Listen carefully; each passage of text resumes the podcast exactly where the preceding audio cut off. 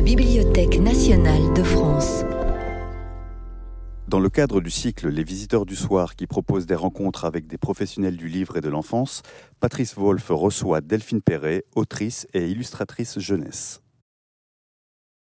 Bonsoir à tous euh, et merci de, votre présence, merci de, passer cette euh, heure, heure et demie en notre compagnie. Et je n'oublie pas bien entendu tous ceux qui nous suivent en podcast, puisque vous savez, on a la possibilité d'écouter ou de réécouter hein, cet échange euh, sur le site euh, de la BNF. Merci aussi, et j'allais dire euh, surtout, à Delphine Perret d'avoir accepté de se prêter au jeu de cet entretien, qui va nous permettre, je l'espère, d'en savoir un peu plus sur elle, sur sa façon de travailler, et puis sur son œuvre. Alors, bonsoir Delphine Perret. Bonsoir. Alors Delphine Perret, vous êtes lyonnaise, vous m'avez précisé de la campagne lyonnaise. Ouais. C'est important. Hein ah bah, je ne suis pas une citadine à la base. Ouais. Euh, vous êtes né au printemps en 1980. Avec, Ça a l'air euh, hyper vieux. Alors, avec, avec enthousiasme, dites-vous. Ouais. Hein, c'est ce que vous avez précisé. J'allais dire, j'étais pas là. En fait, j'étais là. Mais je ne me rappelle plus. C'était, euh, c'est les, années Giscard qui vous enthousiasmaient. Alors, dernière nouvelle, vous avez quitté Lyon en 2020 euh, pour vous installer au Croisic, l'air de la mer. Euh. Bah, j'ai flairé la pandémie. ah, c'est ça. C'est incroyable. Deux semaines avant, j'ai déménagé deux semaines avant. Ouais, c'est une bonne idée.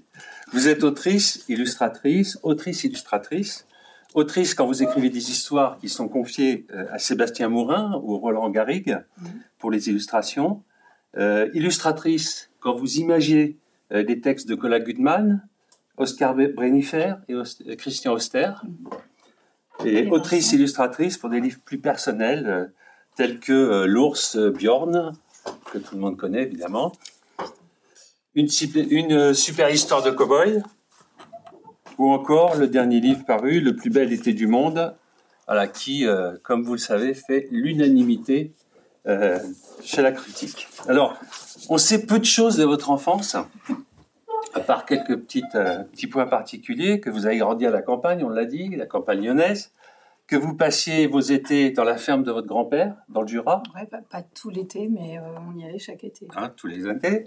Mm. et puis, et puis, on sait également qu'à la maternelle, vous étiez très excité à 4 heures en attendant de découvrir que votre mère avait mis le sac, à goûter dans votre sac. Ouais, ouais, ouais. Ah, ça, vous l'avez dit, hein Oui, ouais, c'est un gros travail d'investigation. euh, oui, oui, non, j'ai illustré. J'ai compris pourquoi vous saviez ça, en fait. Parce ah, que on devait donner une illustration pour, euh, pour, les, pour euh, soutenir les professeurs des maternelles. Et donc, il fallait raconter un souvenir. Et moi, j'ai vraiment euh, souvenir de rien que le sac à goûter, c'était la gourmandise. Peu importe ce qu'il y avait dedans, je pense qu'elle aurait mis du cassoulet, ça marchait. Et mon fils est pareil, c'est-à-dire que c'est meilleur quand c'est euh, dans le sac à goûter. Ah c'est meilleur quand c'est dans, le sac, à goûter. C'est meilleur. Comme ça. Alors, brièvement comme ça, qu'est-ce que vous pourriez dire de votre enfance? Quel, quel enfant étiez-vous? Alors, j'ai demandé à ma mère, parce qu'il ah. m'avait quand même dit qu'il me poserait cette question. Euh, et, je lui ai dit, mais je me souviens que tu m'as dit qu'à partir de 4 ans, j'étais chiante. Elle m'a dit, oh non, mais pas du tout. Euh, euh, donc, en fait, j'étais un peu... comment dire Donc, j'ai grandi vraiment à la campagne, donc j'étais un peu une sauvageonne. Je courais pas mal, je grimpais aux arbres et... et et c'est vrai que euh, ça m'intéressait pas trop de mettre des robes parce qu'on pouvait pas faire le cochon pendu. Donc j'étais plutôt un peu garçon manqué. Et, euh, et voilà, et j'ai beaucoup joué, j'ai beaucoup imaginé d'histoires dans mes jeux. Et vos, vos, parents étaient une famille d'artistes ou non? Ben non. Non. non, ni l'un ni l'autre. Euh. C'est vous qui avez mal tourné Ouais, ouais toute seule. non, c'est pas de leur faute. Alors en 2000, vous obtenez un BTS de graphisme à l'école supérieure des arts appliqués à la Martinière Diderot de, Lyon. Mhm. Euh, il y a une chose qui, serait intéressante, c'est de savoir comment vous êtes passé de cette enfance euh, dans la campagne, etc., à ce souhait de, de faire de l'illustration ou, de l'image, ou voilà.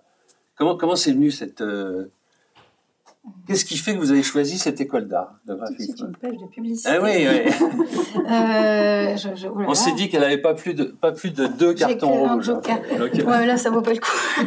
non, mais c'est il y a en fait sur on parle de mon enfance, je sais pas 6 7 ans, l'école de graphisme c'était quand même euh, Justement, ça temps naturel. Donc il y a quand même je vais pas vous raconter tout par le menu Non, non. Euh, ben je pense que c'est venu euh, de l'envie de faire du dessin. J'aimais beaucoup illustrer mes poésies à l'école. et et euh, donc moi j'ai fait un bac à appliquer donc euh, pour, pour, un peu visiter tous les possibles autour de l'art. Et ensuite ce BTS de graphisme c'était c'était communication visuelle vraiment donc voilà les images. Et ce que il me semble que je vous ai déjà raconté par téléphone. oui, ils n'étaient pas là. Ouais, non, c'est pour ça, je vous le répète. mais j'ai peut-être déjà raconté ailleurs, hein, pardon. Euh, j'ai un souvenir très précis de, en BTS de communication visuelle d'avoir assisté à une conférence de Nathalie Crasset, la designer, euh, qui parlait de, des objets en fait et des rapports qu'on a avec nos objets qui nous entourent. Euh. Et ça, j'étais ressortie avec une frustration intense de me dire, moi, je vais faire des affiches, quoi. C'est nul.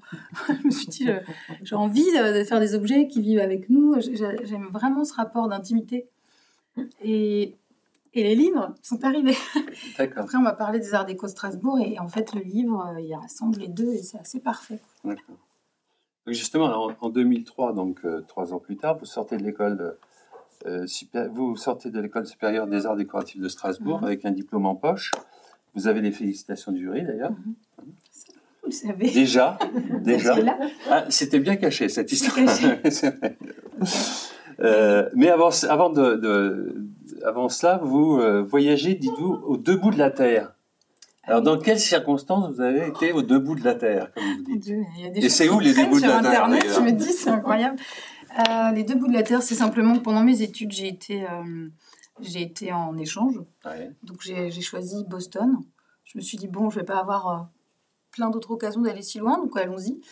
Euh, c'était une super école parce qu'il n'y avait pas de, il y avait pas à proprement parler de, de section euh, illustration ou art ou quoi. On piochait euh, un peu ce qu'on voulait. J'ai pris des cours de son, j'ai pris des cours d'histoire de l'art, des cours de dessin, mais voilà, ça c'était assez chouette.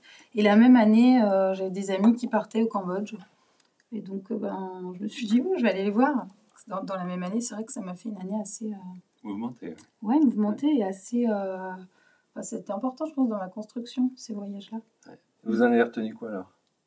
Ah, Une sacrée claque dans les deux sens. Ouais. Euh, bah, J'étais dans un contexte d'école euh, aux États-Unis, donc c'est plus les, rencontres humaines et puis euh, l'ouverture. Et puis bah, au Cambodge, c'était vraiment mon premier grand voyage. Quoi. Donc mm. ça m'a collé la claque de ma vie. Et puis à chaque fois j'y suis retournée, j'ai eu la même claque en fait. C'était un peu fou. Quoi. vous avez récidivé donc Oui, bah, ouais, quelques années plus tard. D'accord. On revient sur Strasbourg, si vous le voulez bien. Il y a, en fait plusieurs écoles d'art graphique en France euh, pour des, jeunes euh, qui souhaitent effectivement s'orienter dans ce domaine. Pourquoi vous avez choisi spécifiquement euh, les arts décoratifs de Strasbourg? Alors, moi, j'ai souvenir qu'il y avait un peu de choix. Il y avait Milko à Lyon. Oui. C'était pas très loin, c'était aussi une école privée, plus coûteuse aussi. Et, et, Strasbourg, mais surtout, à l'époque en tout cas, c'est peut-être moins vrai aujourd'hui, Émile Cole formait beaucoup des, diffuseurs d'images, des gens qui étaient graphiquement assez aboutis en sortant de l'école. Et à Strasbourg, il y avait quand même plus cette notion de, raconter, de narration. Et, vraiment, ça, ça m'intéressait euh, assez fort. Et c'est ça que je suis allée chercher, c'est ça que j'ai trouvé. D'accord. Donc c'est plus le volet euh, narration qui vous intéressait, plus que le côté graphique Ouais, heureusement, parce que quand je vois ce que je sortais, euh, ce que je faisais en sortant de l'école, c'était pas, pas forcément très, très solide graphiquement. Mais euh, ouais, c'était vraiment plutôt euh, profiter du livre, quoi, raconter. Ouais, je savais pas encore quoi, mais voilà, ça, ça m'intéressait. Alors, puisque vous avez été à Strasbourg, je voudrais quand même que vous nous donniez votre témoignage. On a, on a échangé avec ben, Benjamin Chaud en octobre dernier euh, sur la relation qu'il avait eue avec euh, Claude Lapointe, euh, qui était quand même assez particulière. Hein. Globalement, Claude Lapointe ne s'occupait pas de lui. Quoi. vous l'avez eu, Claude Lapointe, en tant que professeur Oui, moi je l'ai eu. Alors comment ça s'est passé? Moi, très bien. Mais bon, voilà. C'est quoi très bien C'est quoi très bien? quel ministère Bon, moi, j'ai souvenir d'être traité comme les autres élèves, c'est-à-dire on vient avec une problématique sur une image et voilà, il nous donne des billes pour avancer. Et puis, euh, je pense qu'il était quand même. Euh, enfin, moi, j'ai souvenir de quelqu'un qui était intéressé euh, par le fait qu'on développe une écriture. Enfin, voilà, qu'on soit dans quelque chose où on raconte, quoi. Et puis,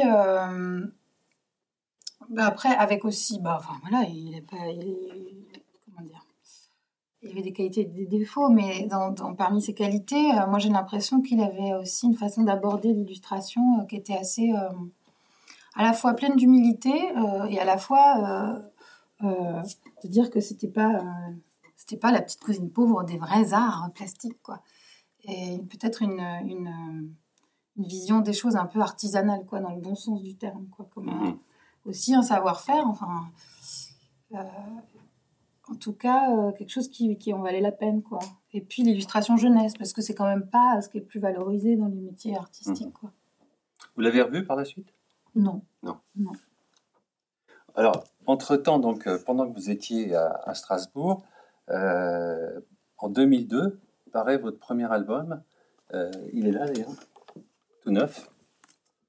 Alors j'imagine que c'était un, album qui au départ était une, un travail d'écolier en fait, enfin de, de fin d'études, vraisemblablement. Non, non, ben, c'était, euh, c'était un travail de d'étudiante au BTS qui euh, qui n'était pas super forte en graphisme et qui faisait euh, qui faisait des qui faisait des petits projets à côté voilà. Mais qui a été édité quand même. Ouais quand même. Alors j'étais arrivée à, Montreuil avec mon petit projet. Et puis, et puis j'avais pas osé le sortir de mon sac. Alors j'avais couru à la cabine téléphonique parce que n'avait pas encore de téléphone hein, je vous parle de la préhistoire. Et, et je décroche je dis à ma mère ah non, en fait, je peux pas montrer ça, c'est trop prétentieux. Là, je vais aller voir un éditeur et dire voilà, super, j'ai fait ça. Il dit non, non, tu retournes et tu dis juste qu'est-ce que vous en pensez? Et du coup, j'ai trouvé que là, c'était possible, quoi. Et, euh, et, voilà, en fait, euh, effectivement, le, poisson soluble, ça lui a plu. Alors, quel souvenir vous avez du moment où on vous a remis le livre entre les mains pour la première fois? Bah, Je me rappelle plus trop. Ah. mais, euh, mais à chaque fois qu'on reçoit son propre livre, enfin, euh, je pense que je suis pas la seule. Hein. Dans ce cas-là, il y a quand même toujours une espèce d'épiphanie. Quoi. Oh, j'ai fait ça, j'ai fabriqué. Euh, c'est pas du tout moi qui l'ai fabriqué, mais, c'est assez magique de recevoir l'objet, précisément. enfin, moi, je m'en lasse pas. Et après, aussi comme beaucoup d'illustrateurs, par contre, je ne l'ouvre pas parce que juste, j'en peux plus. Quoi. Parce que vous expliquez qu'au début, en fait, vous avez une grande curiosité, un vrai appétit autour de l'objet libre. C'est pour vous, c'est qu'est-ce que ça représente cet objet libre? Ben, euh, Ce que je disais tout à l'heure, c'est quand même euh, vraiment quelque chose qu'on peut. C'est une image, c'est une histoire, on peut l'attraper et, et on peut euh, comme ça la lire sur un fauteuil, dans le train. Enfin, il y a vraiment un rapport assez intime avec cet objet. Et puis, quand j'y repensais, là, quand je, quand je reçois mes livres, je, les mets sur mon étagère, comme ça, je suis hyper contente. Et ça me fait exactement pareil que quand je fais des confitures et que je regarde les pots que j'ai fabriqués. Quoi. Il y a un truc euh, hyper euh, gratifiant comme ça. J'ai fait ça. Alors, il y a un tout autre objet qui est aussi, euh, me semble-t-il, très important pour vous, c'est votre carnet de croquis. Ouais, bah alors c'est pareil. Qu'est-ce que ça représente, le carnet de croquis C'est mon deuxième cerveau, c'est mon réservoir à, à idées. Euh, je peux noter, alors je peux noter une liste de courses évidemment, mais vous l'avez pas là? Moi j'en ai quatre, mais ils sont un peu vides. C'est des nouveaux. Euh, ah, je suis contente, ils sont. Mais euh, il y, a, y, a, des croquis. Il y a principalement des idées écrites en fait. C'est pas mhm. pas forcément hyper sexy comme carnet parce que c'est principalement du texte, soit des, des, des, formules dont j'aimerais me souvenir, soit plutôt des idées en fait vraiment. Mhm. Et puis après, bah, il y a aussi, euh, quand je me mets au travail, euh, que je suis sur plutôt un scénario, euh, comme par exemple pour Le Loup. là, bah, je fais des, des, arborescences. Il se passe ça, puis après il se passe ça. Et alors, du coup, je, déroule comme ça chaque possible. Si, si, je fais, si je prends cette direction dans l'histoire, où est-ce que je vais après? Est-ce que ça, c'est plus intéressant que ça? Ça, je le déploie pas mal sur les carnets. Mmh c'est vraiment ouais, un disque dur externe de ma tête. Quoi. Et vous, les, vous faites ça dans n'importe quel endroit ou euh, dans, des moments bien précis euh? Alors non, moi je, je pas encore trouvé l'horaire précis de la créativité intense.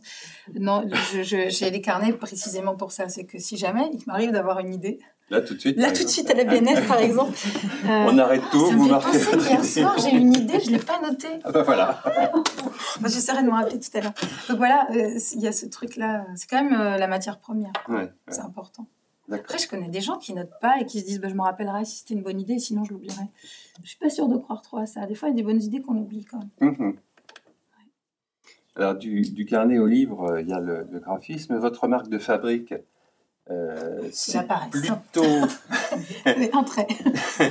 oui, c'est plutôt, ouais, effectivement, euh, l'économie de moyens, euh, la simplification des formes, jusque parfois au symbolisme, hein, quand on regarde tous ces, tous ces, illustrations, que ce soit. Alors, hein, quand on regarde ça, à l'évidence, vous voyez, c'est.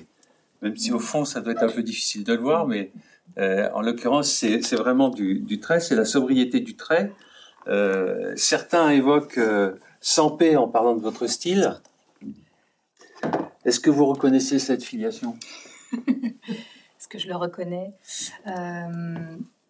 Ben oui, oui, après... Euh... Il n'y a peut-être pas que lui d'ailleurs. Oui, non, il n'y a pas que lui, évidemment. Euh... Après, c'est difficile de savoir. Moi, j'ai l'impression, en, grandissant dans ce métier, d'avoir aussi découvert euh, des proximités très fortes avec des auteurs avec lesquels j'ai pas du tout grandi. Euh, par exemple, il y a un livre qui m'a fait pleurer et qui me fait pleurer à chaque fois que je le lis, qui s'appelle L'arbre généreux. Et je l'ai découvert très tard. j'étais déjà illustratrice, j'étais déjà obsédée par le trait. Et quand j'ai découvert ça, je me suis dit waouh et, ça aurait pu être un livre euh, déclic ou euh, enfin euh, comme ça, d'une aspiration que je, enfin, ça aurait pu être un livre, comment on peut dire ça, enfin un, un, livre mettre à penser. Mm-hmm. Mais je l'ai découvert après. Mais évidemment, sans payer le petit Nicolas, euh, ouais, c'était trop très vivant. Euh. Mais après, bah, je pense que c'est. Moi, j'ai beaucoup de mal à dire euh, où sont mes influences parce que il y a les livres que j'ai lus enfant. Il y a ceux que j'ai appréciés adulte avec un regard différent. Et puis, il n'y a pas que les livres, en fait. Il y a... Je pense que comme tout un chacun, on a tout un univers de choses. moi, je suis depuis que j'ai 7 ans, obsédée par Nina Simone, en fait, par ses chansons, par sa voix. Euh, euh, j'aime beaucoup, euh, j'ai beaucoup regardé petite des films de Charlie Chaplin. Je me suis rendu compte assez tard qu'il y avait peut-être eu quelque chose de, de, de ça dans les chocos, parce que les postures corporelles sont importantes, en fait. Et puis voilà, puis c'est en noir et blanc, évidemment. les enfants me demandent toujours pourquoi j'ai pas colorié. Mm-hmm. Donc voilà.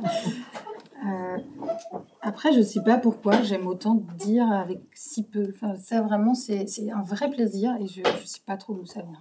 Mhm. Plaisir d'efficacité. Euh... Ouais, ça, je ne saurais pas. Et alors, dans, dans, les. Dans des, soit dans les artistes euh, qui sont dans les musées ou, euh, ou, ou parmi vos confrères, qu'est-ce que vous appréciez comme type d'art? Bah, euh, bah, Vraiment, c'est très large. Hein. Mmh. Euh, ça peut être du Rothko comme. Euh, en fait, ça, c'est pas forcément des choses qui ressemblent à ce que je fais. Il y a aussi des choses que je trouve merveilleuses et je, je ne m'y aventurerai pas parce que je sais que moi, je... c'est aussi pour ça que j'écris pour d'autres. C'est-à-dire que je pense que j'aurais pas écrit les mêmes histoires pour moi, pour, pour celles que j'ai fait avec Sébastien. Je me disais, ah, il va s'embêter à illustrer ça, le pauvre. Et du coup, je ne mettais pas de limite. Sinon, quand même, euh, je sais, euh, mais l'histoire euh, de sorcière que j'ai écrite pour Roland, j'aurais pas écrite pour moi-même une histoire de sorcière. Je, ne me sentais pas du tout dans ces codes-là, graphiquement. Donc, bon. Mais vous êtes plutôt art contemporain ou plutôt classique? Oh bah un peu de tout. Non, j'ai pas de, pas de, je sais pas choisir d'abord. Et puis non, il y a vraiment voilà, moi je me souviens aussi ça, j'ai vraiment eu un choc esthétique euh, enfant. Euh, ma mère m'a emmené une expo de Miro. Et mmh. vraiment, euh, vraiment le choc esthétique. Quoi. Donc non, c'est des choses très différentes en fait. C'est vrai que non, mais je pense que je suis assez bluffée par le fait d'être de, de l'efficacité parce qu'il y a quand même comme une magie quoi. Un petit truc et ça ouvre des tonnes de choses. Mmh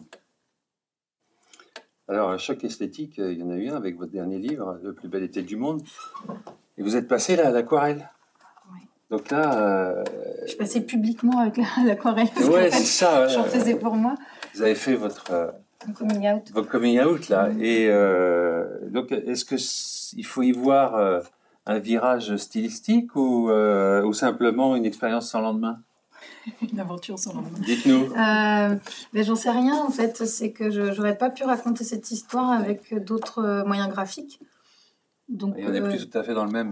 Non, c'est plus. Bah, après. dans le même registre. Il y a quand même quelque chose qui est proche. Je me suis dit ça en en faisant. Je me suis dit, je suis trop débile. À chaque fois, je prends une technique où il n'y a pas de repentir possible. De temps en temps, quand même, il y a un.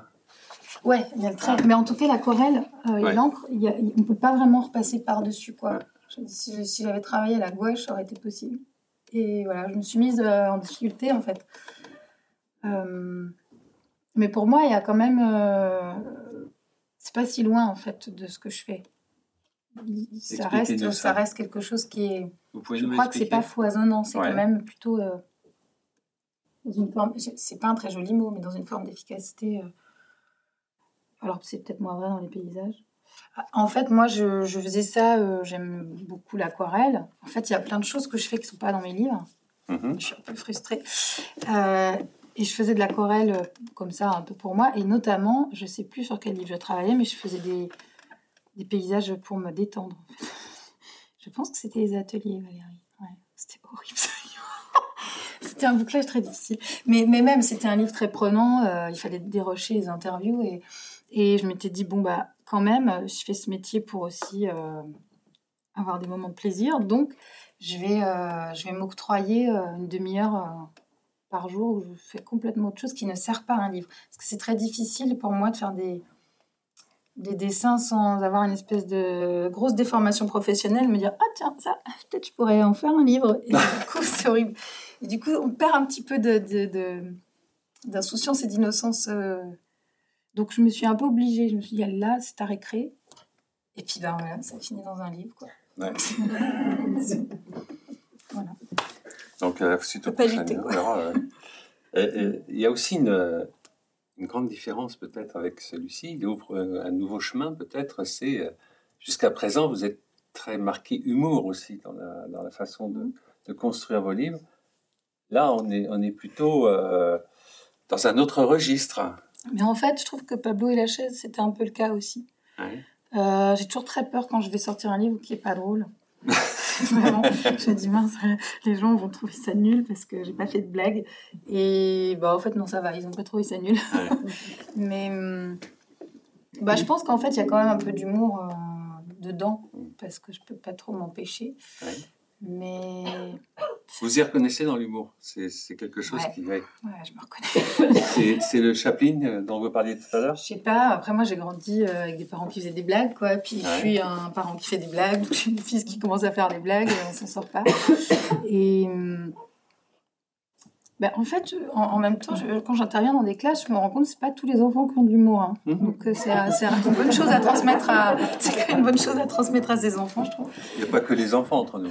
Non, on peut s'imaginer que ça peut faire rire toute la classe et il y en a qui pichent pas du tout le second degré. Donc je me dis, ça doit être pas très marrant tous les jours euh, euh, des parents très premier degré. Mais pour moi, je sais pas si c'est un tournant en fait. Mm. Les ateliers, c'était aussi un livre qui était différent. Euh, moi, j'ai envie de faire plein de choses. Et je sais que ça tiendra pas tout.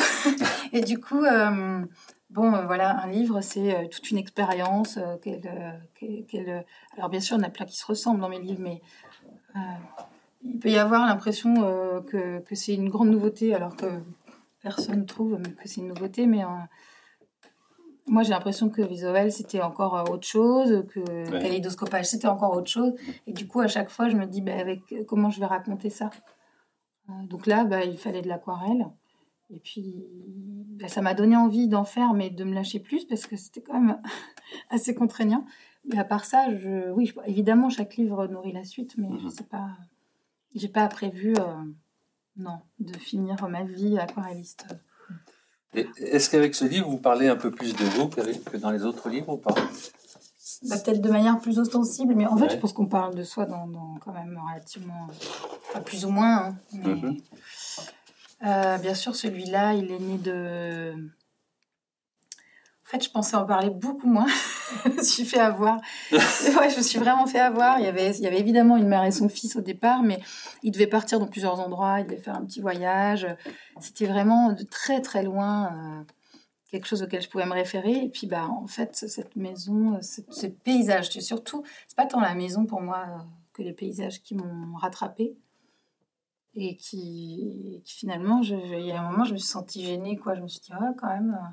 Ça ressemble euh, un peu à ma vie, là. Ça devient gênant. bon. En fait, ça raconte pas tant. Bon. Alors, vous en parliez un peu tout à l'heure. Euh, en tant qu'autrice illustratrice, votre humour repose le plus souvent sur euh, des paradoxes, des décalages entre l'histoire que vous nous proposez et puis la mise en image que vous nous servez. C'est enfin, de façon euh, paroxystique dans, celui-ci, euh, c'est vraiment euh, très, très fort. Euh, je me suis posé la question de savoir comment vous arrivez à traiter cette relation texte-image avec les artistes auxquels vous confiez vos textes et auxquels vous demandez d'illustrer vos textes. Comment ça se passe avec eux? J'espère pas trop mal pour eux. non, en fait, je, laisse. Alors, c'est vrai que j'ai été c'est plus Bon, Sébastien Morin, on, travaille dans, on travaillait, hein, parce que depuis j'ai déménagé dans le même atelier, donc euh, je me suis dit, je vais pas, je vais pas trop l'embêter, parce que bon, c'est sa part. Euh, mais, mais il était assez, euh, il était plutôt partant pour me montrer ce qu'il était en train de faire. Donc on a commencé comme ça. Je pense qu'il s'en est mordu les doigts sur Santa Fruta, parce que je me souviens d'échanges sur les personnages où, je me disais, bah non, pas trop comme ça, pas trop comme ci. Je les avais en tête, en fait. Le problème, c'est que je connais bien ce dessin, donc j'imagine ce qu'il va faire. Euh, mais évidemment, quand dans l'image, il y a quelque chose qui, qui doit compléter le texte ou qui doit contredire le texte, ça, je l'indique dans, dans, le manuscrit. Mhm. Dans, notamment dans, dans Rustine, Sorcière ordinaire, que j'ai fait avec Roland Garrigue. Euh, voilà, il y a une scène où, où, ce qui est dit, c'est tout se passa très bien, ou tout se passa pour le mieux tout se passe à son je n'ai plus le texte exact. On demandera l'auteur. Euh, voilà, on demandera l'auteur, je sais pas, il est là. Et, euh, et voilà, l'idée c'était que l'image montre tout le contraire. Donc ça, bien sûr que je l'indique, sinon euh, ça n'a pas de sens. Quoi. mais bon, globalement, moi quand j'écris pour quelqu'un d'autre, je sais pour qui je vais écrire. Sinon, je le garde pour moi. Donc c'est plutôt très agréable parce qu'à la fois, c'est l'univers que j'imaginais. À la fois, il y a bien sûr des surprises. Et puis en plus, c'est pas moi qui fais le bouclage, alors ça, c'est génial. c'est l'illustrateur qui fait tout le sprint de la fin. Et vous avez le sentiment de, de, de, décaler l'humour, de, vous adapter euh, finalement à votre illustrateur ah, euh, Non, pas sur le ton, sur le sujet peut-être, sur l'envie de faire euh, telle ou telle chose, mais après, le ton, j'aurais bien du mal, je crois, à vraiment écrire autrement. D'accord. D'une façon générale, quel rapport vous entretenez avec la, la réalité euh, diriez-vous que vous vous y résignez à cette réalité, que vous vous en amusez, que, que c'est un matériau comme un autre pour, euh, pour inventer les histoires? C'est là que je sors le Joker. Non, ah non, non, non, mais un peu détroit hein, en fait. Euh, je, comment dire J'accueille à bras ouverts les petites virgules, quoi. Les, un musicien qui joue à un endroit, à un moment précis, c'est parfait, ou quelqu'un qui tombe au bon moment, etc. Je, crois que je suis très. Voilà, j'aime bien la surprise. Je pense qu'il peut y en avoir en toutes circonstances. Euh, la réalité avec un grand R, le, réel, le monde d'aujourd'hui euh, et de demain me fait plutôt peur. Euh, je, enfin, je trouve pas très encourageant, mais, mais bon, je ne vais pas mettre ça dans mes livres. je suis pas là pour dire regardez, c'est moche. c'est pas que moche, quoi. Et j'aime bien, j'aime bien m'en servir de matériaux aussi, c'est vrai. Euh, euh, y a, je pense qu'il y a plein de toutes petites choses qui m'émerveillent et, ça, c'est vrai que le livre me permet quelque part de les, de les archiver. Mm-hmm. Euh, de me dire, ça y est, dans un livre, j'ai parlé de, de l'air tiède le matin ou de, de telle odeur ou de tel moment. Ou, euh, je pense que j'éprouve du réconfort à me dire ça y est, je l'ai mis dans un livre, ça c'est posé, ça je peux mhm. m'occuper d'un autre truc, un deuxième ou un troisième que j'ai envie euh, d'archiver comme ça ou de mettre. Euh, c'est vraiment comme quand on se promène dans la rue et qu'on montre à quelqu'un regardez une petite fleur qui a poussé là entre deux trucs. Mhm. alors, tous mes livres ne sont pas construits avec. Enfin, c'est pas le même moteur qui me pousse à faire chacun de mes livres. Parfois, ça peut être l'envie de d'une technique ou l'envie pour l'histoire du cowboy d'être complètement dans le décalage. En fait, c'est une envie plus théorique, mais, mais souvent dans les vraiment dans les récits, c'est plutôt l'envie de partager euh, une toute petite chose que je pense en fait on a tous remarqué mais qu'on ne s'est pas dite. Mmh. Euh, Les petits cailloux du bonheur. si on veut. En quelque sorte. Euh, dans les différentes interviews que j'ai pu lire de vous, vous faites très souvent référence à votre éditrice, Valérie Cussaguet, qui est là. Même si elle est là, vous avez le droit de tout dire. Hein. Non, mais je me prive pas en général. Comment est-ce que vous fonctionnez ensemble? On fonctionne bien ensemble. Oui, d'accord. Elle a un sale caractère, je peux vous le dire.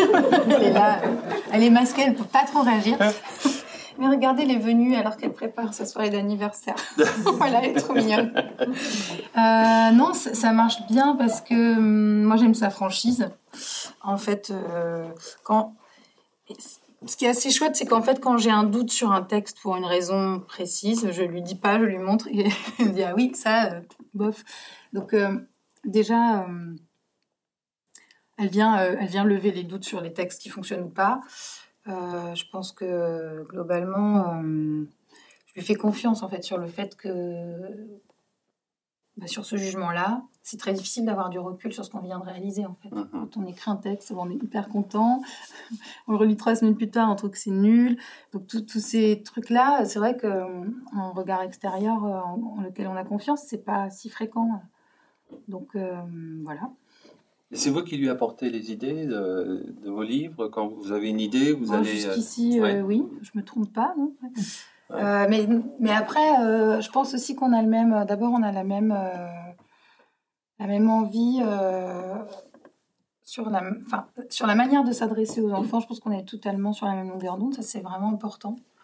leur raconter des choses, des grandes choses, des petites choses, sans les prendre pour des crétins. Quoi. Déjà, ça, c'est pense quelque chose qu'on partage assez fortement. Et puis, euh, et puis voilà, quand on a le même goût de la, virgule, t'es sûr, la virgule, non, est-ce qu'on pas plutôt un et Ou alors, sinon, on passe à la ligne. Donc, on a des discussions qui durent des heures sur trois virgules. Et sur, euh, voilà, sur Bjorn, euh, sur Bjorn, je lui ai dit, bah oh là là, j'ai tellement envie de faire un livre où il y aurait du papier coloré. ah, moi aussi, super, bon, bah ce sera celui-là. voilà, je pense qu'en fait, on joue au même jeu. Et voilà, on a des discussions de trois heures sur euh, quelle couleur on va mettre à l'intérieur. Quelle couleur va être le prochain Bjorn C'est l'excitation. Donc, euh, donc, ouais, ça se passe plutôt bien. Après, bah, on, a, on a des fois euh, des bouclages un peu sanglants, quoi. Parce que c'est parce que c'est trop c'est trop court, parce que c'est dur, parce que parce qu'on est à cran. Et sur l'image, elle intervient aussi?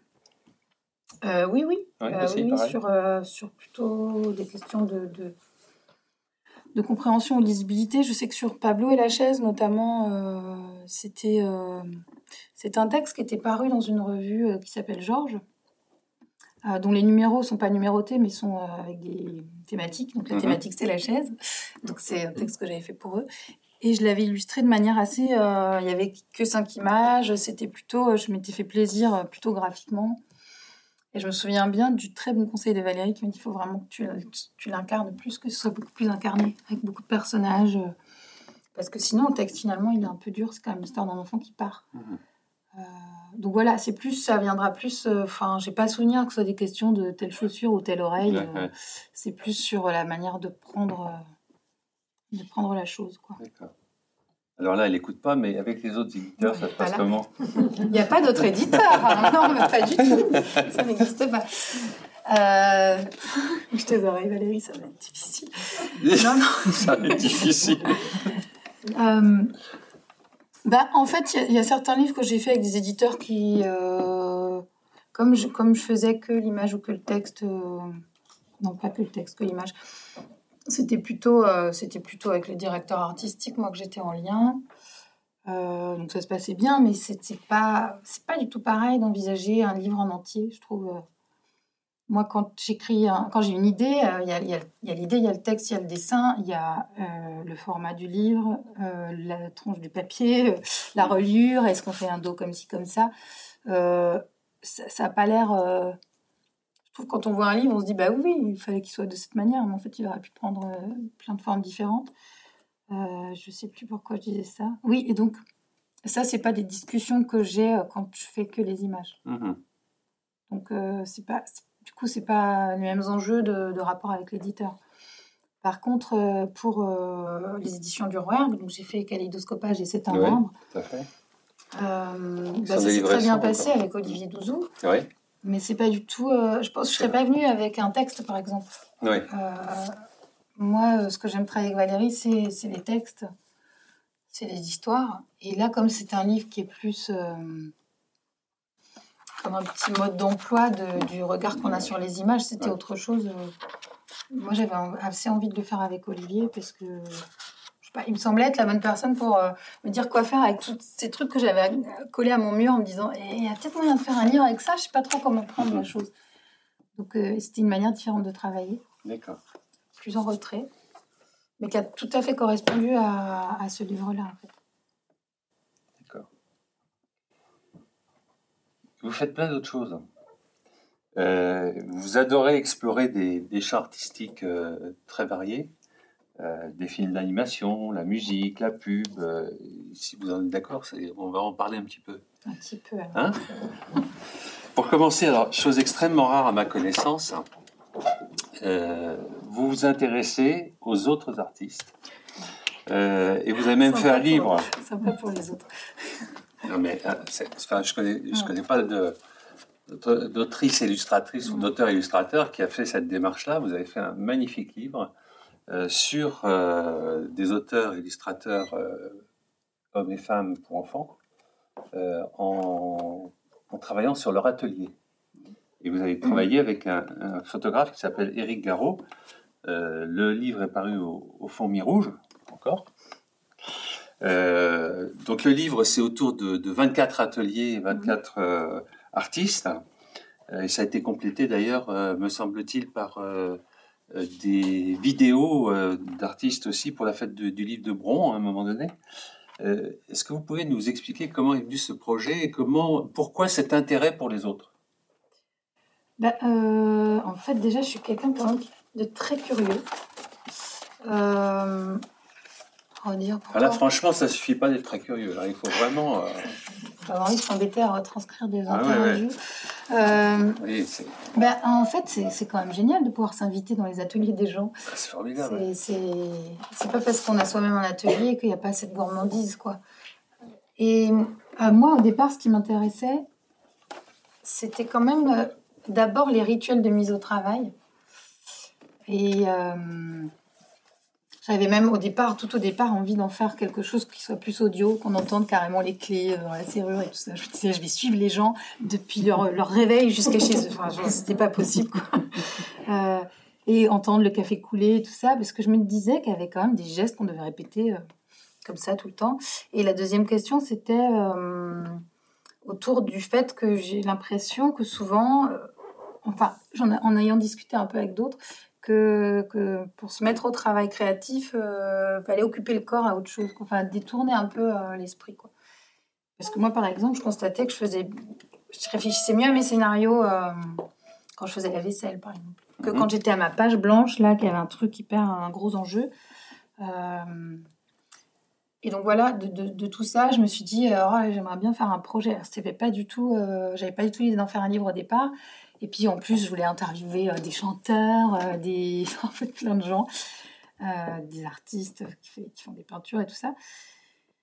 Et ben, ça restait longtemps dans un carnet. Et puis après, je me suis, je crois que j'en ai pas tout de suite parlé à Valérie, je crois que j'en ai d'abord parlé à Eric, que je croisais à Montreuil, qui était photographe, qui est toujours photographe du salon de Montreuil. Et voilà, je lui ai dit, moi j'aimerais bien faire ça. En fait, je pense que la photo, en fait, c'est quand même pas mon travail. Et lui, il était hyper partant parce qu'il avait aussi envie de faire un truc autour des univers des auteurs. Donc, euh, donc euh, ben voilà, on, a resserré, je sais plus trop à quel moment on a resserré sur les illustrateurs et les auteurs. Et puis sur les illustrateurs tout court, parce qu'en fait, on avait trop de noms, on aurait voulu en mettre euh, tellement qu'on s'est dit, on, ne va pas mettre les auteurs. Et, et voilà, et c'est devenu un projet de livre qu'on a proposé à Valérie. Sais plus du tout. Comment, phrase. comment vous les avez choisis ces 24 parce que, euh, compte tenu du nombre d'auteurs et illustrateurs. Avec d'âpres négociations, euh, on avait euh, trois listes. La liste d'Éric, le photographe, la mienne, celle de Valérie, qui faisait déjà à peu près 70 noms chacun. et, puis, et puis, il a fallu négocier, quoi. Il y avait des, incontournables. Non, mais moi, je ne ferai pas ce livre s'il n'y a pas machin dedans. voilà. Et puis, et puis, il fallait quand même. On avait aussi envie de pas moi, je vois que je crois que naturellement, je me tournais plus vers des gens qui avaient beaucoup de métiers. Et puis, ben, on s'est dit quand même, faut quand même balayer un peu plus large. On a essayé de mettre des gens qui, à la fois, avaient des, des, travaux très différents, des façons d'en parler très différentes. C'est hyper difficile, en fait, d'en sélectionner 24. Et, enfin, c'était hyper frustrant, en fait. Mais bon, après, euh, c'était aussi euh, vraiment beaucoup, beaucoup de travail. Donc, heureusement qu'on n'a pas mis plus. Euh, mais ouais, c'était dur de choisir. Il y a des surprises? Ah Ouais, ouais. Par ah exemple? bah, J'ai pas de nom en particulier, mais c'est génial. Euh. En fait, moi, j'ai découvert ce que c'était qu'un peu d'interviewer les gens. Alors, je suis ni euh, sociologue ni journaliste. Hein, donc Mais d'ailleurs, le fait que je sois illustratrice, ça a aidé sur certains. Je sais que certaines personnes m'ont ouvert leur porte d'atelier parce que j'étais pas. Parce que j'étais illustratrice aussi. Mhm.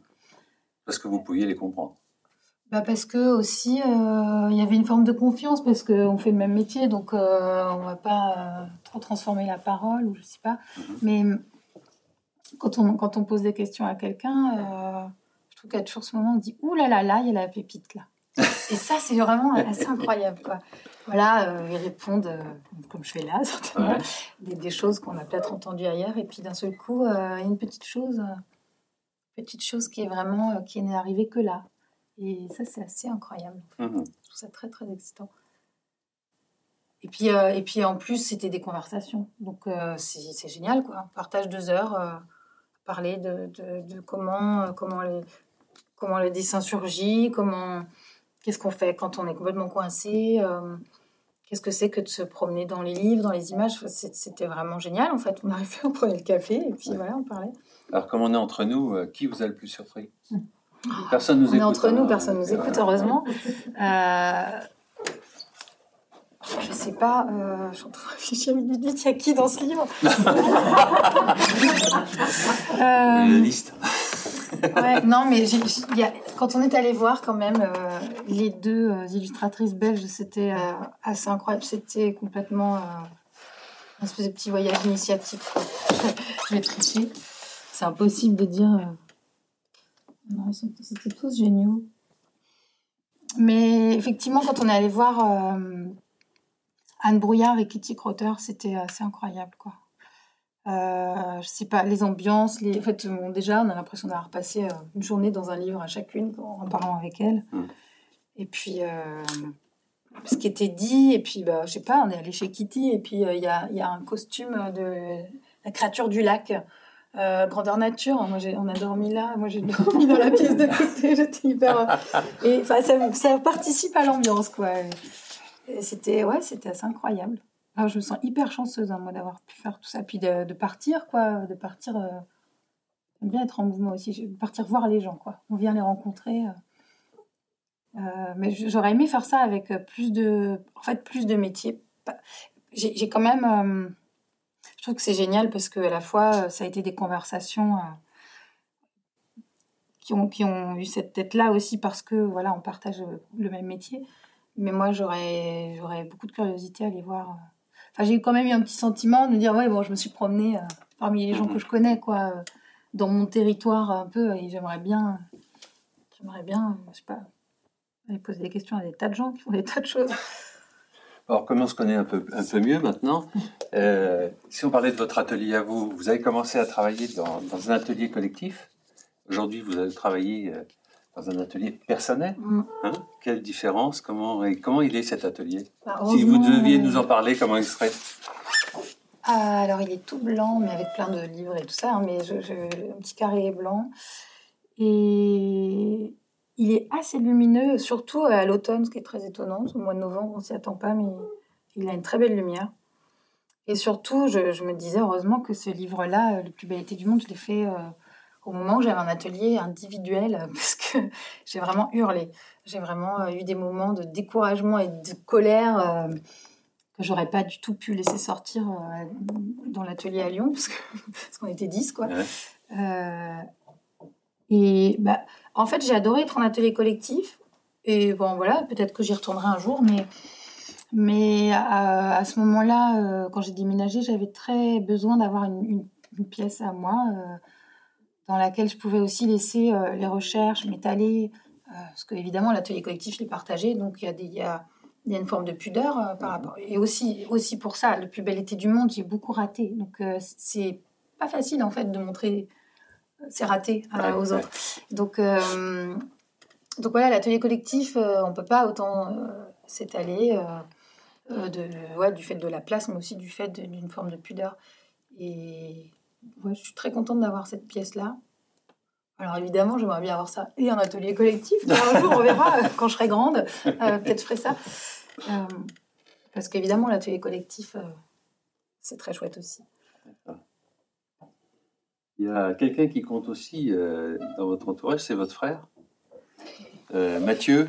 Mathieu Perret, euh, avec qui vous, vous réalisez des films, des films d'animation en live euh, sketching, c'est ça? Oui, tout à Autrement dit, ça veut dire que ça consiste à rendre accessibles des sujets complexes par l'image animée, c'est ça? Ouais, alors c'est plus des commandes là.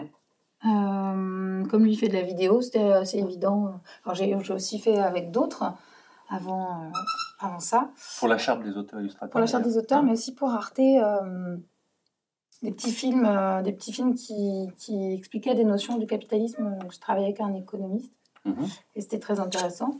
Et après, voilà, on a eu d'autres commandes, donc je les ai faites avec mon frère. Et surtout, ce qu'on fait là, ce que vous disiez tout à l'heure, euh, on, a fait du livre de Bron, euh, m'avait demandé de, dans la continuité des ateliers, ça leur paraissait assez cohérent que j'interviewe des gens qui avaient besoin de contenu vidéo, puisque c'était il y a une pandémie, figurez-vous. non. si. Et donc les salons étaient annulés.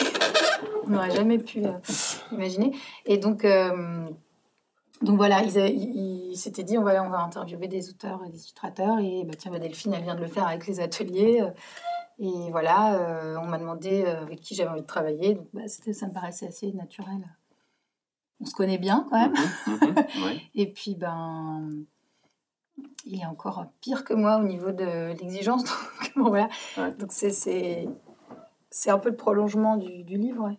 Alors moi, j'ai beaucoup moins de travail, par contre, parce que la réalisation, euh, les films reposent beaucoup sur la réalisation. Moi, je prépare les entretiens, mais après, euh, on déroche ensemble, à peu près ensemble, pour savoir euh, ce qui nous paraît intéressant dans, dans, ce qui a été dit, parce qu'il y a beaucoup, hein, c'est 45 minutes pour une vidéo qui mhm. finit par être entre 5 et, voilà, à peu près autour de 5 minutes donc voilà, évidemment, on voit ensemble ce qui nous a semblé important dans le discours, et puis après, ben, c'est tout un travail en fait de, de séquence, de comment la musique euh, va venir habiller euh, ce moment-là, euh, telle phrase va venir sur un moment où l'illustrateur fait un trait. Ça, ça, je, il me demande mon avis sur certaines choses, mais mmh. c'est son travail. D'accord.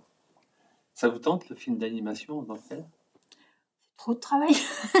en fait, j'ai euh, d'être de faire de l'animation, bon, c'est un autre métier complètement. Hein. Euh, par contre, j'ai eu des livres, j'ai notamment moi le Loup les Chocos, à un moment donné, Folle Image à Valence a travaillé dessus. Ça n'a pas abouti parce que c'était, en fait, il était question d'en faire une série et puis c'est des, des, il y a des catégories d'âge très précises, enfin c'est quand même très formaté.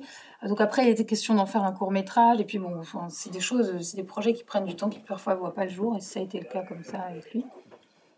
Mais euh, bah, j'étais très motivée par l'idée d'une série, parce que j'avais envie de continuer à écrire les histoires euh, avec les mêmes personnages, mais moi je ne les aurais pas dessinés, quoi. Mhm. Donc c'était assez tentant. C'est difficile de, quand des personnages euh, comme ça, quand on a installé des personnages, un univers, en fait, euh, c'est un peu dommage de les laisser parce que tout, est possible. Enfin, tout est sur les rails. Quoi. Là, je suis en train de travailler sur un troisième tome de Björn et ouais, c'est trop, trop agréable. Après, après être autant sorti de ma zone de confort avec le plus bel été du monde, là, c'est on retrouve les vieux copains. Quoi. Ben oui, Björn, euh, si je, si je fais ça, euh, s'il fait ça, le, le, lapin va faire ça. c'est très, très évident maintenant. Tous, tous les rapports entre les personnages sont installés.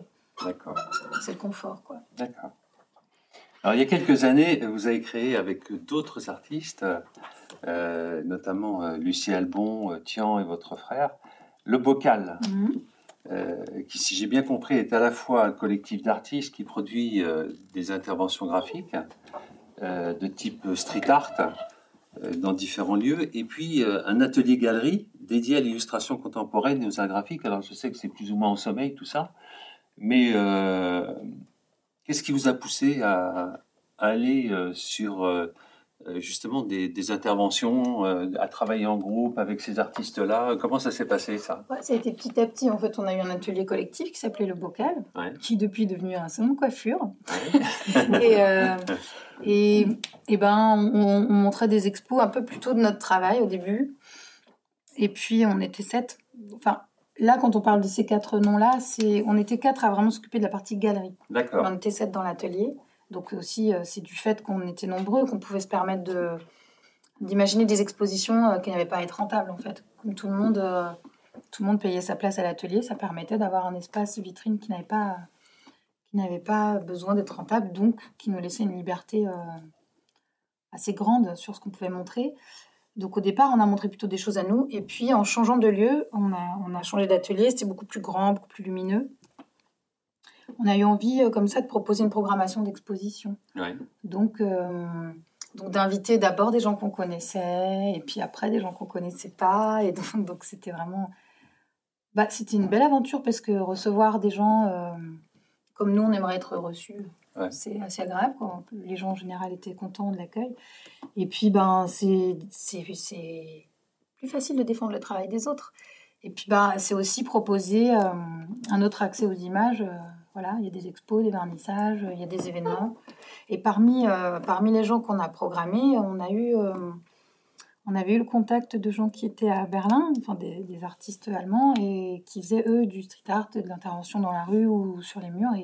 Quand ils sont venus, ils nous ont dit ben, on va faire ensemble. Et voilà, et là, ça a commencé quelque chose euh, qui, là, ça c'est en sommeil, je sais pas, mmh. mais, euh, mais qui a, qui, a, été super. On a fait des murs, on est aussi allé euh, là-bas, on est allé dans d'autres pays pour, pour, pour faire. Alors, le 11, c'est une chose, mais vous, qu'est-ce que vous faisiez dans, ce, dans, ce, dans cette. Bah, à, la, à, la, galerie, à la galerie, je faisais ben, comme les autres, c'est-à-dire inviter les artistes, les relancer 12 fois parce qu'ils ont oublié de répondre. et, euh, et, dans le collectif, bah, faire euh, peindre, quoi. Peindre sur les murs. Euh, et vous peignez quoi? Alors, quand on peignait ensemble, on faisait souvent des choses abstraites pour que tout ça puisse quand même prendre corps, quoi. C'était dans le style de, de votre travail non, non, non, c'était vraiment des, plutôt des motifs abstraits. Et puis bah là, sur le petit programme, on me voit faire une fresque, ça c'est en bibliothèque ça m'a donné le goût de, de faire. Euh, alors, c'est pas du tout. Euh, ça, ça, reste assez accessoire comme activité dans, dans mon travail, mais, euh, mais j'ai fait comme ça deux, trois fresques en bibliothèque. c'est assez agréable parce que c'est encore une toute autre posture de travail. Quoi. Mhm. On arrive quelque part, il y a le mur qui est là, on a prévu, bien sûr, le, le dessin est déjà prévu, mais je trouve que c'est hyper séduisant de ne pas être à la table. quoi. Mhm. Donc. Donc voilà, non, mais tout ça, ça, ça, vient. Euh, je pense que. ça résonne d'un coup. Je pense que je pense que je peux être quelqu'un qui s'ennuie si elle fait tout le temps la même chose. Mhm. C'est surtout ça que ça dit. oui, et puis ça dit aussi que vous vous intéressez aux autres encore. Comme, euh, comme avec celui-là, euh, enfin, c'est intéressant pour vous. J'aime bien être en contact avec des nouvelles personnes, c'est sûr. J'aime bien, je suis assez, je suis assez friande de nouveaux projets. De, effectivement, les ateliers, voilà, à chaque fois c'était des rencontres. Quand on a fait ces murs en collectif, c'était des rencontres. Euh, là, je travaille euh, avec un chorégraphe, c'était encore un autre projet, encore d'autres rencontres. Euh, ouais, j'aime bien. Mais en même temps, c'est un travail. quand on fait, quand on fait un livre, on est tout seul. Hein. Donc moi, je, trouve que ça m'apporte un bon équilibre d'avoir d'autres projets où, où, je vais vers les autres. D'accord. Ah, vous faites aussi de la, de la, pub ou de la communication pour les grandes entreprises. Mm. Euh, comment vous, vous, abordez ça? Est-ce que c'est euh, une activité comme un, un, exercice de style, disons, ou est-ce que c'est euh, purement alimentaire? C'est plutôt alimentaire. Bon. en fait, j'ai de la chance parce que j'ai, j'ai encore pas vraiment fait de, de commandes que je déteste. Il y en a qui m'ont vraiment saoulé, hein, pour être très trivial, parce, que, parce que la commande La commande, c'est effectivement, euh, on va changer trois fois l'oreille du bonhomme parce qu'elle n'est pas assez ronde là, et qu'une veste avec un col, euh, non, il faut pas. Donc c'est en mode automatique. Hein. Moi, j'exécute. Avant, je faisais des commandes de livres. Concrètement, l'économie, ça, ça, a changé quelque chose dans mon économie, de prendre des commandes qui ne soient pas du livre. c'est que c'est des commandes qui sont en général mieux rémunérées, mais sur lesquelles on passe moins de temps parce que de fait, les gens sont très pressés. Donc, c'est pas. Euh, je sais qu'il y a des gens qui s'éclatent dans les commandes parce qu'ils arrivent à être très créatifs dans un cadre très serré. Moi, ça dépend vraiment des commandes. Et... Mais ça me permet, en fait, maintenant de faire que les livres que je veux. C'est-à-dire que je ne vais pas accepter un projet. Euh, comme avant, je pouvais accepter des projets en me disant Bon, euh, j'aime moins le texte, mais c'est pas grave, allez. voilà, il faut, faut, vivre aussi. Et du coup, là, c'est vrai que j'apprécie depuis quelques années de j'ai une agente qui, me trouve des commandes. Mhm. Encore une fois, je trouve que j'ai de la chance parce que j'en fais pas si souvent. Euh, elle tombe au bon moment et ça me permet de faire vraiment euh, que les projets que j'ai envie de faire en édition. Quoi. Mhm. Du coup, j'ai pas, euh, j'ai pas d'obligation de production en livre. Et c'est important parce que les livres, ça reste quand même. Donc, euh, ça peut vous faire honte des années durant. donc, euh, donc, voilà. D'ailleurs, je vous ai cru. Oui, j'ai vu dans la liste des livres qui me font honte. Et ils sont pilonnés. Normalement, personne n'aurait pu les voir. Donc, je suis un peu dégoûtée. Mais, du coup, les pubs, euh, ça passe. Après, j'ai de la chance aussi parce que j'ai jamais dû travailler pour Total ou pour des gens avec lesquels je suis en complet désaccord. Hmm. Euh, je pense que la plus grosse boîte pour laquelle j'ai travaillé, c'est les sirops pour la toux, donc ça va.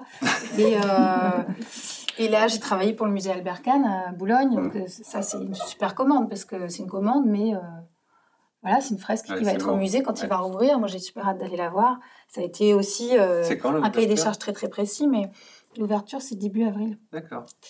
On ira. Hein. Ouais, bah, moi, j'aimerais bien voir ce que ça donne sur le mur, quoi, parce que c'est quelque chose que j'ai travaillé pour le coup, là, je ne l'ai pas travaillé en direct, j'ai travaillé en dessin hmm. qui a été imprimé ensuite en grand. D'accord. On parle des relations avec les lecteurs? Si vous voulez. Hein? J'ai rien à me reprocher. Jusqu'à présent. Jusque-là. vous, vous, acceptez volontiers les rencontres avec les, vos lecteurs, les, enfants? Hmm. Euh, pendant la crise sanitaire, j'ai même vu que vous avez fait une, une, vidéoconférence avec les enfants du lycée français de, Francfort. C'est hein de l'espionnage. Ouais, super bizarre. Euh, qu'est-ce que vous attendez de ces rencontres avec les lecteurs? Est-ce que ça vous est réellement utile ou euh, bon Qu'est-ce que vous en tirez? On m'offre des dessins avec des cœurs. non, alors au départ, c'était plus, plus économique. Parce que voilà, parce que ça, c'est une autre activité qui est possible. Grâce à la charte Ouais. Euh, il y a eu un moment où j'en ai fait trop. Parce que j'ai accepté, en fait, je travaillais avec une communauté de communes, donc je voyais genre six classes sur un projet toute l'année, je les voyais cinq fois chacun. Puis il y avait, à la réunion, il y avait euh, une autre communauté de communes, des instituts qui étaient là. C'était pas prévu, on ne sait pas ce qui s'est passé, mais du coup, j'ai fait ça avec six autres classes. Alors là, je, je me suis dit, là, j'ai pas fait de livre cette année-là. Je me suis dit, c'est beaucoup trop, est-ce que ça demande quand même euh, de construire les séances et tout Du coup, j'ai vraiment eu l'impression de, faire passer mon, vrai travail après. Donc là, ça, ça va. Maintenant, je trouve un équilibre qui me convient. Et je, suis attentive à justement pas arriver à saturation. Parce qu'il y, a un moment où on peut avoir l'impression qu'on répond toujours à la même question, mhm. de la même manière, qu'on s'ennuie soi-même. Euh, donc je, pense qu'on ennuie les enfants. Et puis, euh, ou faire des ateliers à toute vitesse parce qu'en fait, on a une heure et quart et qu'il faut se dépêcher. Euh, j'ai mis du temps je pense que maintenant, je suis vraiment plus du tout au même endroit dans, ces interventions. C'est-à-dire que maintenant, j'essaye que ça se passe pas à la table, justement. Que on peut, euh, je sais pas, on dessine des animaux, on les découpe et on va les mettre dans l'école euh, pour voir. On fait plutôt un projet après qui sera photographique. Je me suis rendu compte au fil des années que qu'il y a déjà beaucoup, euh, beaucoup d'attentes sur les, les, travaux scolaires et que en, tant qu'auteur, on a la chance d'arriver et de pouvoir faire complètement autre chose, quoi. Mmh. Donc moi, j'ai été une bonne élève, donc j'ai pas eu de problème à l'école. Et ça fait 20 ans que je fais des rencontres scolaires et j'en ai rencontré vraiment beaucoup des enfants qui sont pas très à l'aise avec le schéma scolaire. Et du coup, ça m'a vraiment donné envie d'essayer de construire mes interventions autrement. Mhm. Et du coup, les rencontres sont pas les mêmes. Après, les rencontres sont aussi pas les mêmes quand les enfants sont bien préparés ou pas. Justement, qu'est-ce qui vous agace dans ces rencontres? Euh, ce qui peut m'agacer, c'est quand la maîtresse corrige ses copies, par exemple. Donc voilà, maintenant, je pense que maintenant que j'ai 41 ans, je vais pouvoir le dire, parce qu'avant, je n'osais pas. Mais ça, ouais, ça, ça, quand elle, elle n'a pas d'intérêt à l'intervention, euh, voilà quoi. Je comprends qu'on soit fatigué, hein, parce que c'est fatigant les classes, mais quand même. Donc ça, ça m'énerve. Euh, ça m'énerve quand, bah, comme tout le monde, en fait, quand je suis fatiguée et que, et que je suis avec un enfant pour regarder son dessin avec un autre qui me met le sien sous le nez. voilà, je pense qu'on est comme tout le monde. Et, et les, les, bah, les instits qui. Euh, j'ai aussi vu beaucoup. Alors, j'ai vu des instits exceptionnels, extraordinaires et tout. Mais ce qui m'agace, c'est celles qui. Euh, qui j'ai un souvenir, ça va être enregistré. J'ai un souvenir d'une instit pas sympa. Non, mais euh, qui a dit à son élève qui dessinait son personnage, elle dit euh, Ah, t'as dessiné un cochon. Je crois un truc comme ça. Parce qu'elle avait dessiné, il avait dessiné son personnage d'abord nu, avant de l'habiller. Et j'ai vu l'enfant se refermer comme une mitre. Il a eu honte, il était rouge comme une tomate. J'ai trouvé ça atroce, quoi. Et j'en ai rencontré quelques-unes comme ça, c'est-à-dire, je pense pas, voilà, elle pensait pas forcément, on peut lui laisser le bénéfice du doute. Je pense que ça, peut-être ça lui mettait un enjeu aussi qu'il y ait quelqu'un d'autre dans sa classe, mais euh, je trouve ça assez fragile, en fait, ce moment où on arrête de dessiner. Enfin, ce plaisir qu'on a dessiné tous mhm. au début de notre vie, qu'on arrête euh, en CE1, CE2, parce que là, on se rend compte qu'en fait, ça ressemble pas vraiment à un guépard, ce qu'on vient de faire.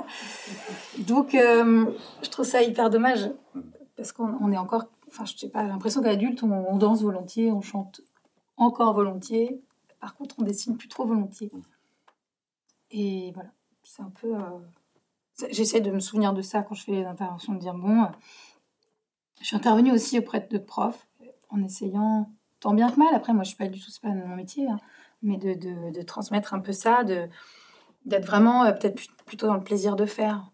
Euh, dans les interventions maintenant, et j'ai encore un peu de mal, je pense, en, tant que je veux, je veux faire plaisir aux profs, et mhm. du coup je me dis c'est bien qu'on a un résultat.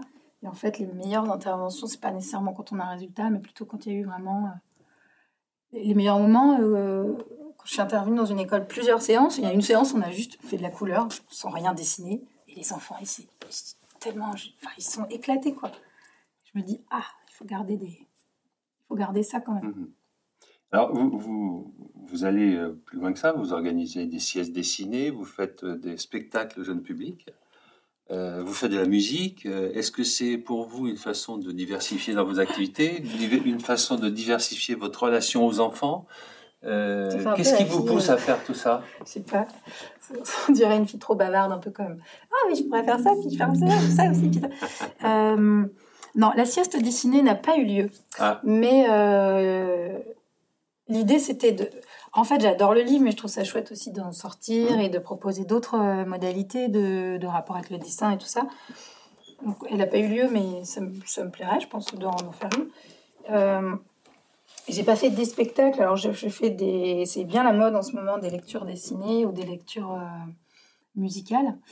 Mais euh, je suis en train de faire un spectacle avec euh, donc un chorégraphe jeune public qui s'appelle Marc Lacour. Ça, c'est dans le cadre d'une commande. C'est l'Étoile du Nord à Paris qui, qui a un théâtre qui fait ça chaque année, de demander à un chorégraphe et un auteur de travailler ensemble.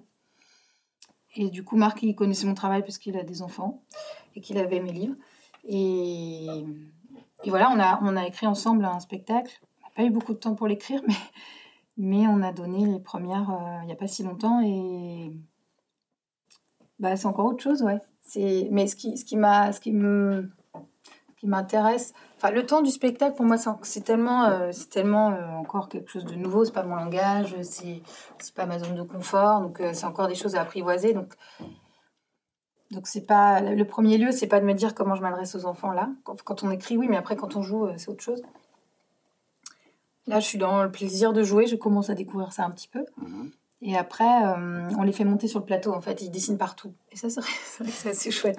Il y a euh, Marc a beaucoup plus de, de, liberté et de plaisir de, transgresser un peu. Il leur dit maintenant vous dessinez sur les tables, sur les.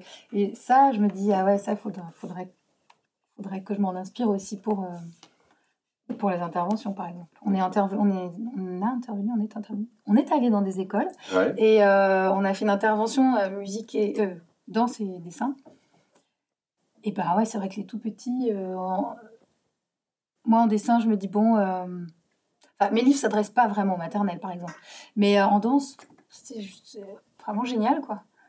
Et puis, on peut être là, on peut être vraiment dans quelque chose où ah, il n'y a pas nécessairement un résultat, mais on est dans une chose vécue ensemble. Et ça, oui, je trouve ça hyper intéressant. Mais je ne m'attendais pas à trouver ça. D'accord. Avant de laisser la parole euh, nos amis de la salle euh, et de vous livrer à leurs questions, euh, j'aurais une dernière question pour moi. vous avez obtenu trois fois le prix Sorcière des libraires spécialisés jeunesse. Vous avez été primé deux fois à Montreuil. deux fois, vous avez eu le prix Bernard Versel. Vous avez quatre livres dans la bibliothèque idéale du Centre national de littérature pour la jeunesse. Le plus bel été du monde, donc dernier titre paru, euh, figure dans la liste d'honneur 2022 de Libye. Elle ne le savait même pas, c'est moi qui lui ai appris. N'est-ce pas? Non, pas du tout. Bon. Alors, est-ce que, est que vous êtes sensible aux distinctions et, finalement à la reconnaissance de votre travail par vos pairs? Évidemment, enfin, je ne vois pas trop qu'ils ne le seraient pas, en fait. il y en a un peut-être, mais je ne sais pas comment ils font. Peut-être qu'ils ont assez de, d'assurance. Euh, bah oui, non, évidemment que c'est très, très, agréable de recevoir un prix. Euh, ouais, c'est quand même une validation, même si, bon, euh, ça ne veut pas dire que le livre est lu par... Enfin, c'est deux choses assez différentes, hein, des, des, prix et des, et des livres qui se vendent, donc qui rencontrent leurs lecteurs. je pense qu'on veut tous avoir les deux. Mhm, Mais, bah oui, enfin, je sais pas, j'ai l'impression Récemment, je parlais de, de, me mettre d'accord avec moi-même entre l'enfant que j'étais, qui aimait lire des livres, et l'adulte que je suis, qui a des exigences graphiques un peu différentes. Et là, c'est un peu ça aussi, quoi. Un livre qui se vend bien, on se dit, ben, les enfants l'ont vraiment rencontré, euh, ça, ça, ça leur a parlé. Et en même temps, une reconnaissance par euh, les pères, c'est de dire, ben, il y a une, qualité soit narrative, soit graphique qui est reconnue par, euh, par des gens qui ont un regard un peu différent, ben, peut-être plus pointu d'un point de vue professionnel. Évidemment, moi je suis contente.